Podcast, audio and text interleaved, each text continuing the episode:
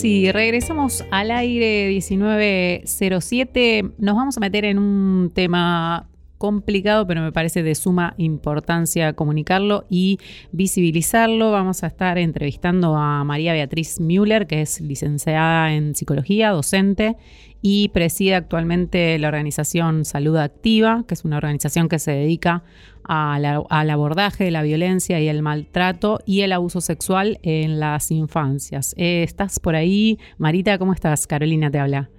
Estoy, Carolina, sí. Buenas oh, tardes. Buenas tardes, eh, un, gusto y gracias eh, principalmente por, por, este rato de charla. Eh, te quiero preguntar primero por la Asociación Salud Activa, si nos podés contar qué es lo que hace, cómo nace, cuándo. Dale, te cuento. Bueno, mira, Salud Activa nace en el año 99 parte de, digamos, nace de un grupo de profesionales que ya estábamos constituyendo lo que es CIAPSI, Centro de Investigación y Asistencia Psicosomática.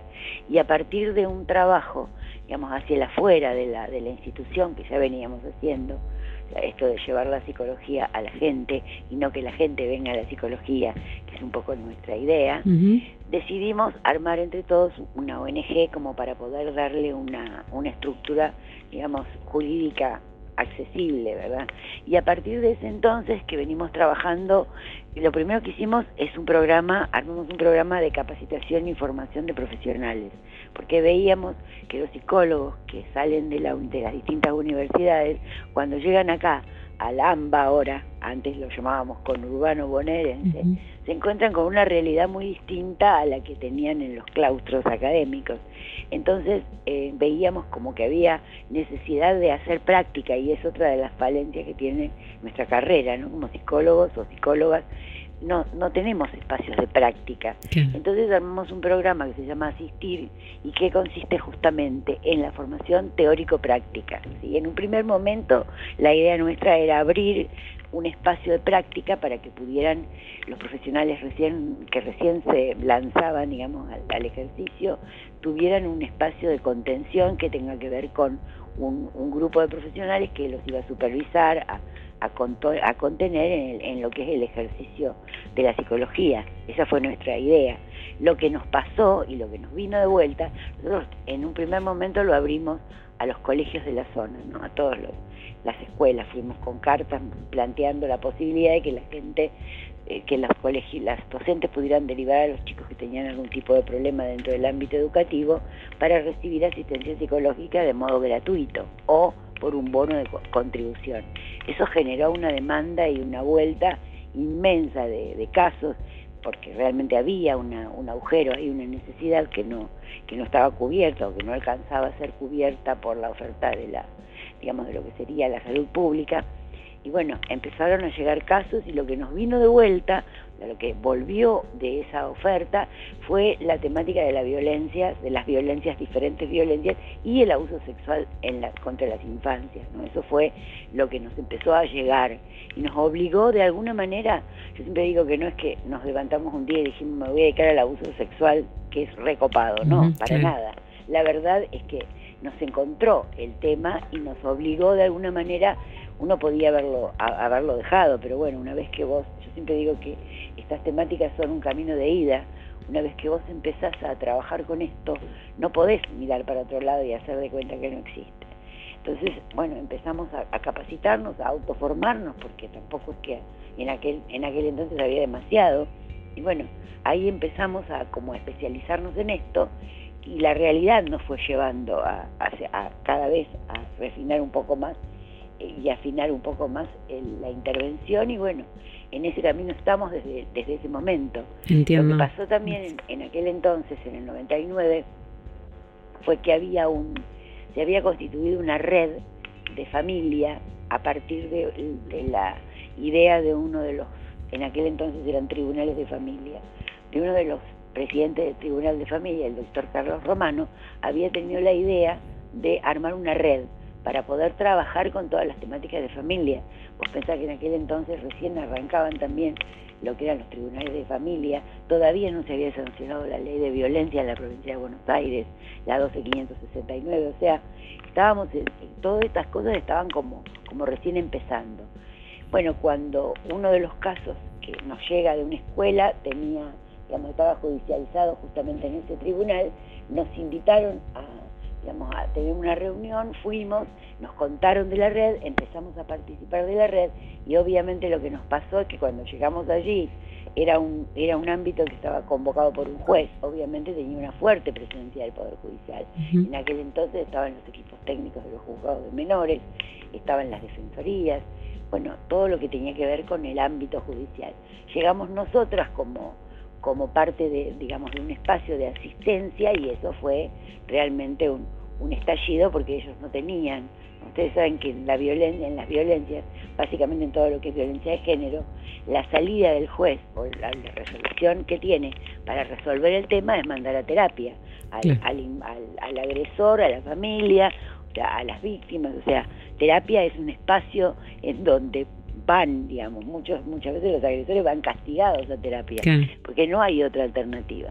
Entonces, claro, eh, fue una cosa tremenda la cantidad de casos que empezamos a recibir, cada vez tuvimos que perfeccionarnos un poco más, después empezaron los congresos, que empezamos con un congreso regional y ya vamos por el séptimo internacional, o sea, y ahí juntándonos con otros y con otras, digamos, para, para digamos, como para fortalecer todo esto y, y juntarnos entre nosotros, ¿no? Porque no es fácil, un tema muy difícil. ¿Y qué, mm, te pregunto que, mm, porque me decís esto que la justicia, digamos, manda a, las, víctimas, a las víctimas y a los abusadores a terapia, digo, ¿qué, qué estrategias más integrales eh, se, se, abordan eh, desde, desde salud activa, desde tu organización, eh, en el acompañamiento de estas, de las víctimas principalmente? Mira, yo esa época que te estoy hablando, yo voy a parecer que, que soy media anciana, pero bueno, este, es, es un poco así, esto de que en todo tiempo pasado fue mejor. en esas épocas yo te puedo asegurar que se trabajaba mucho mejor de lo que se trabaja ahora. Ah, sí.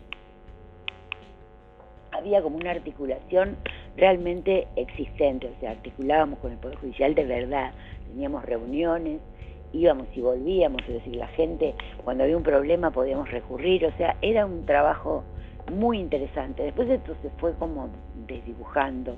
Yo creo que ahora estamos mucho peor de lo que estábamos en el 99 con lo que con lo que respecta a digamos a las estrategias justamente porque no no contamos en este momento con un poder judicial que, pueda trabajar en conjunto con nosotros. La verdad es que se fue desvirtuando la gente se cansó mucha gente se enfermó trabajando en estos temas muchos se jubilaron o sea se fue como diluyendo esos equipos que teníamos, cambió todo el sistema porque eh, los juzgados de menores dejaron de tener equipos técnicos, porque todo pasó a familia, familia se, se, desbordó, ya no eran tribunales sino juzgados, y bueno, este, eso también fue que hizo que fue como cambiando, ¿no? Y los equipos, ya te digo, los equipos técnicos pasaron a ser el cuerpo técnico auxiliar, que es un este espacio donde siguen atendiendo niños porque lo que la, el cuerpo pericial de, la provincia de Buenos Aires no trabaja con niños esto del cuerpo técnico auxiliar que pertenece supuestamente a, los juzgados de menores era algo que iba a ser transitorio que por un tiempo iban a trabajar con los casos de los niños víctimas de abuso. Y lo transitorio como pasa siempre pasó a ser definitivo. Y siguen así que se termine de, armar como debe armarse, cada quien lo maneja como mejor le parece, entonces vos tenés que ver cómo te, cómo, cómo, dónde tenés la causa, qué, qué perito te toca, cómo lo va a trabajar, cómo no lo va a trabajar, o sea, dependemos muchísimo del el humor de, del Poder Judicial, que no hay una, una línea, digamos, que vos ves que se va a repetir en todos lados. Claro, con lo clave que debería ser ¿no? el trabajo articulado entre justicia y ustedes, las organizaciones. Eh, qué, triste, qué pena. Eh, Sabes que antes de meterme en eso que me interesa particularmente el tratamiento eh, que hace la justicia con las víctimas, te quería preguntar, no sé si se puede definir o conceptualizar, de qué hablamos cuando decimos abuso en niñes y adolescentes hablamos de la irrupción de la sexualidad adulta en el mundo de la infancia, es decir, es, digamos, una intencionalidad que tiene el adulto de tener algún tipo de manipulación con, sobre el niño en todo lo que tiene que ver con la sexualidad, o sea, no necesariamente tienen que ser una cuestión genital, sino más bien es una, el placer, siempre digo que el, el, el abusador de niños o el agresor de niños sexual tiene el mayor placer lo siente no tanto en la cuestión genital, sino en la cuestión del, manejo del niño como si fuera un objeto. ¿no? Te digo que el niño pasa a ser un juguete sexual para el, para el agresor, así como los juguetes sexuales que se compran en los sex shops. El niño es un juguete sexual, entonces manipularlo, digamos, obligarlo a hacer cosas que no quiere o que no sabe o que no puede. Y bueno, esto es, ¿no? Y bueno, ahí hay miles de posibilidades, hay, hay situaciones de masturbatorias, hay situaciones que a obligarlo a ver cosas, obligarlo a hacerle cosas al, al, al adulto, o sea, la cuestión tiene que ver con la diferencia de conocimiento, de edad y de, y de gratificación, digamos. El único que sale gratificado ahí es el agresor y el niño sufre o la niña sufre todo lo que esto implica, esta cosa que no entiende, a veces ni siquiera sabe cómo se llama lo que le pasa o lo que le hacen. Y cuando le quieren preguntar y pretenden que lo diga como si fuera un adulto, esa es otra manipulación que se hace con los niños y las niñas al momento de la intervención. ¿no?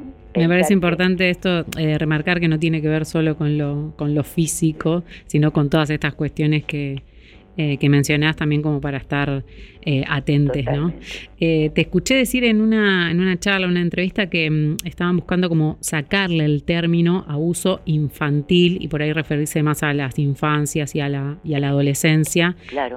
¿Por qué sería que habría que sacarle el...? Porque durante, a ver, el, el abuso sexual contra las infancias o en las infancias o, digamos, o contra niños, niñas y adolescentes es uno de los delitos más ocultos de la historia. Esto es algo que no se quiere reconocer y que siempre se busca la manera de taparlo, como venga, como venga. Una de las maneras de taparlo es usando el, el término infantil. Infantil es un adjetivo calificativo que le da al abuso la categoría, le rebaja el precio, la categoría de infantil es algo infantil, algo de los niños, ¿no? Algo así como, como para minimizarlo. no, es, no es casual que se siga insistiendo con el abuso infantil, con el maltrato infantil, la prostitución infantil, o sea, todas estas cosas que son tremendas.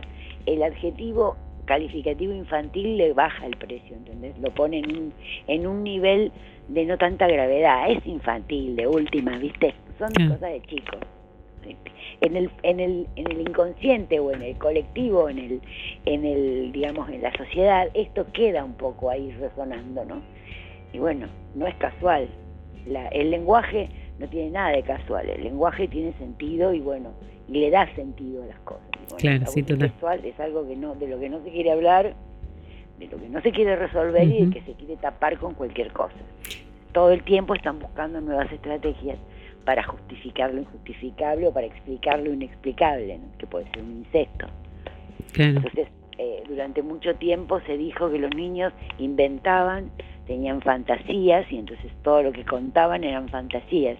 De hecho, en ese en esa línea estuvo el psicoanálisis. Nosotros con el psicoanálisis tuvimos un problema serio durante muchísimos años, porque ¿qué pasó? Freud en su época, época victoriana, imagínate, venían las mujeres, mujeres ya adultas, a contarle que habían sido incestuadas por sus padres, que los padres las habían tocado, les habían abusado sexualmente. Al principio él trabajó toda esa línea, habló de la teoría del trauma, armó algo, pero después como vio que había tanto, era tanto, y además estaba empezando a ser rechazado por la sociedad, su teoría, su modo de ver las cosas, empezó, buscó una salida, y la salida fue hablar de las fantasías sexuales infantiles. Entonces armó toda una teoría basada en las fantasías sexuales infantiles, que honestamente yo a esta altura ya estoy segura de que no existen esas fantasías sexuales infantiles. En realidad lo que hay, una gran cantidad de situaciones de abuso sexual en las infancias, contra las infancias. Y bueno, durante mucho tiempo los psicoanalistas trataron estos temas como si fueran fantasías sexuales de la infancia. Después cuando alguien hacía la denuncia, porque había cosas más concretas como daño físico, lo que fuere, también le daban esa categoría, ¿no? O sea, no, no, no se aceptaba que fuera posible. Avanzó el tiempo, vieron que esto no era así, que los niños, que una fantasía no se puede construir sobre algo que no se conoce.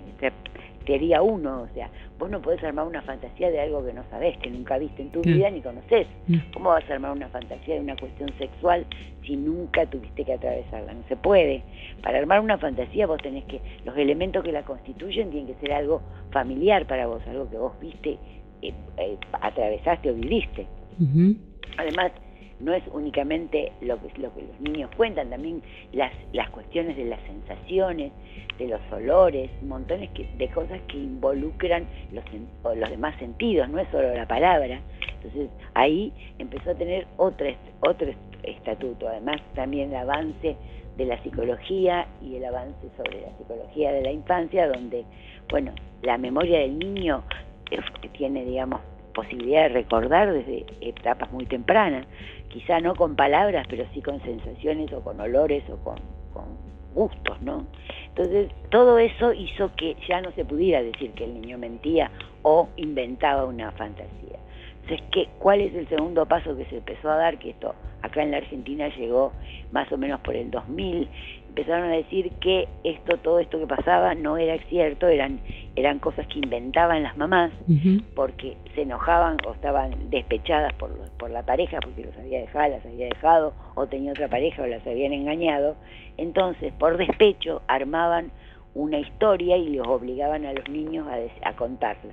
Era todo un armado de las madres, que hoy día todavía se sigue usando esto como estrategia defensiva. ¿no? Eso es lo que te iba a, decir. Hoy en día la justicia sigue teniendo en cuenta eh, esto que se llama, lo que mencionás es el síndrome de alienación parental, ¿cierto? Así es. Eh, sigue, sigue sustentándose la justicia en este síndrome que es falso, entiendo que no tiene sustento científico.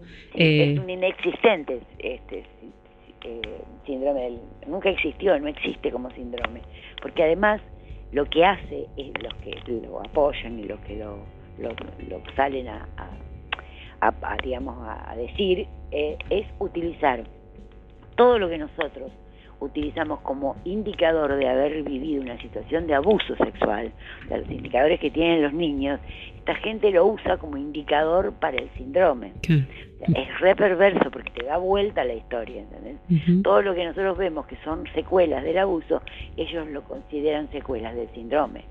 Ya sabemos que es inexistente, lo han tratado de meter por todos lados, lo han tratado de meter en el, en el DSM-4, en el DSM-5, en el CIE-10, ahora en el CIE-11, y no han podido.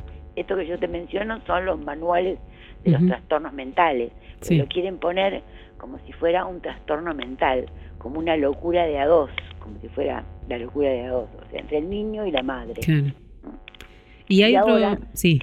Sí, no, y ahora la última adquisición de todas estas esta gente que además se, se organizan, se juntan en agrupaciones, asociaciones, este, páginas, en fin, se van juntando. Este, la última adquisición es plantear que los psicólogos, junto con las madres y con algunos otros funcionarios, arman una especie de asociación ilícita para castigar a estos pobres tipos que no pueden ver a sus hijos por culpa de todos nosotros. Es la última, la última onda. Entonces nos denuncian en los colegios profesionales que lamentablemente proceden tan mal que en vez de defender al profesional aceptan este tipo de denuncias totalmente locas, este, los ya han llegado a situaciones de denuncias penales, bueno, em, eh, civiles, monetarias, de todo, de lo que te puedas imaginar, diciendo que nosotros levantamos falsas denuncias, que hacemos falsos informes, que armamos todo. Por ejemplo, nosotros como institución, que desde el 99 estamos trabajando, y desde el 2003 que todos los casos de abuso sexual que llegan a la institución, nosotros hacemos la evaluación diagnóstica dentro del recinto de cámara GESEL. ¿Para qué? Para tener todo el proceso video grabado, o sea, no solamente el informe que pueda plantear la psicóloga de lo que vio, lo que vivió, lo que pasó ahí adentro con, con el niño o la niña que estaba evaluando, sino que está todo filmado, con lo cual lo puede ver cualquiera, obviamente dentro de la del proceso, ¿no es cierto? Cualquier actor del proceso puede ver de dónde salió el informe que se hizo, o sea, y, lo que dicen por ahí, que están diciendo, yo ya lo sé, lo he escuchado varias veces, es que ahí nosotros en Cámara GESEL le enseñamos a los niños a mentir y les decimos mm. cómo tienen que hacer para ir a Cámara GESEL después a la justicia y mentir y armar toda una mentira y bueno. Lo peligroso de esto, lo más peligroso de esto es que la justicia a veces eh, oye y se hace eco de, estos instrumentos. Es, muy eh, peligroso porque lo que está generando es un, abandono y, un, este, un, desvalimiento de las víctimas, porque las víctimas siempre terminan perdiendo los pibes y las pibas, ese es el tema. Siempre todo apunta a que sean ellos los que los que pierden. Las víctimas, eso es lo peor de todo, que son víctimas. Eh, totalmente, y si siguen, lo siguen victimizando una y otra vez. No alcanza con lo que lo que vivieron con su agresor, sino que mm. la justicia pasa a victimizarlos de nuevo, al no creerles, a no defender a la madre, que es la única que lo protegió. Digo madre porque generalmente son las mamás. A veces no, a veces hay padres, a veces puede haber tíos o abuelas, o sea, lo importante es que el lugar que ocupa esa, ese adulto que decidió creer y proteger a ese niño o a esa niña. Porque si bien sabemos que los abusadores casi todos son varones, eso no quita que también haya mujeres que puedan abusar sexualmente de los niños. Eso puede pasar. Y puede haber padres también que sean protectores. El problema es que encontrás montones de organizaciones donde se juntan estos tipos, casi todos son pedófilos, eh, incestuadores, o agresores violentos, ¿no es cierto? Porque a veces también la, violencia extrema, aunque no sea sexual, tampoco está buena para los pibes, que se van agrupando, ¿no? Porque tienen, toda esa gente que están en estas organizaciones, tienen impedimentos de contacto, tienen perimetrales, no pueden acercarse a los pibes. No es que gratuitamente el, el adulto protector no lo deja, hay una medida judicial que lo impide. Entonces, pero todo eso lo mienten alevosamente y lamentablemente tienen, tienen este, espacios, espacios en la tele, espacios en, en la radio y en todos lados, ni hablar de las redes, este, donde pueden, dicen cualquier mentira, cualquier barbaridad y bueno. Qué peligroso. nosotros ahí estoicamente aguantando los cachetazos todo el tiempo. Eh, quería contarle a la oyenta y recordarles que estamos charlando con María Beatriz eh, Müller, que es eh, presidenta de Salud Activa, un poco de abuso sexual en las, en las infancias. como para cerrar, Marita, te quería preguntar si se puede prevenir en materia de abuso sexual. Y mira, eso es un poquito raro, bastante difícil. Se puede prevenir, no primariamente, es muy difícil prevenir el abuso antes de que ocurra. Sobre todo cuando se trata de un abuso incestuoso, porque eso pasa adentro de casa y en los primeros años de vida de un niño, donde no hay contacto todavía con el afuera, ¿no? Es muy difícil. Se puede trabajar, digamos, a partir de trabajar con los noviazgos violentos o los noviazgos de los adolescentes, que evitar que, que las adolescentes elijan tipos que después van a ser abusadores, por ejemplo. Lo que sí se puede es hacer prevención secundaria, es decir, la detección lo más temprana posible. Eso ya es muchísimo lograr, de lograrse. ¿no? Para eso lo único que tenemos que lograr es que después de 16 años se aplique la ESI, la Ley de Educación Sexual Integral. Hace 16 años que se sancionó y todavía no se ha podido aplicar. Así que imagínate cómo estamos, ¿no? Otra que época victoriana. Claro, tenemos el instrumento ahí y no se aplica como debería aplicarse. No se aplica, no se aplica porque la gente, porque de sexo nunca se habla. Claro. O sea, siempre la sexualidad fue una cuestión tabú. La mires por donde la mires. Y encima esto que es totalmente atravesado, como es el abuso sexual en la infancia, imagínate, menos todavía. hay que hablar y educar, o sea, es la base para la prevención esta secundaria de la que hablas básicamente eso, esto, la, la ESI hay que aplicarla desde, desde, el inicial, digamos, de lo primero. La escuela es un lugar privilegiado para la detección secundaria de, de esto, ¿no? Los chicos ahí empiezan a ver otras historias de vida, ven que los padres de otros nenes son de otra manera distintas a las de su propia casa, y ahí es donde empiezan como a darse cuenta de que algo, algo está pasando. Y empiezan, digamos, hay que aprender a, detectar síntomas, signos, cosas que tienen los niños y las niñas cuando están siendo víctimas. Clave, clave la, ESI. La, Seguiremos eh, en este en esta línea intentando comunicar y visibilizar estos temas, por lo menos para, para ponerlos desde este eh, pequeño espacio. Eh, te quiero agradecer, Marita, esta comunicación y bueno, por todo el trabajo de estos años. No, por favor, al contrario, gracias a ustedes por, por llamarnos y bueno, nos pueden seguir en las redes. Eso, ¿querés eh, mencionar? Arroba Salud Activa eh, es. es. la, la, red donde pueden ir a, a, informarse.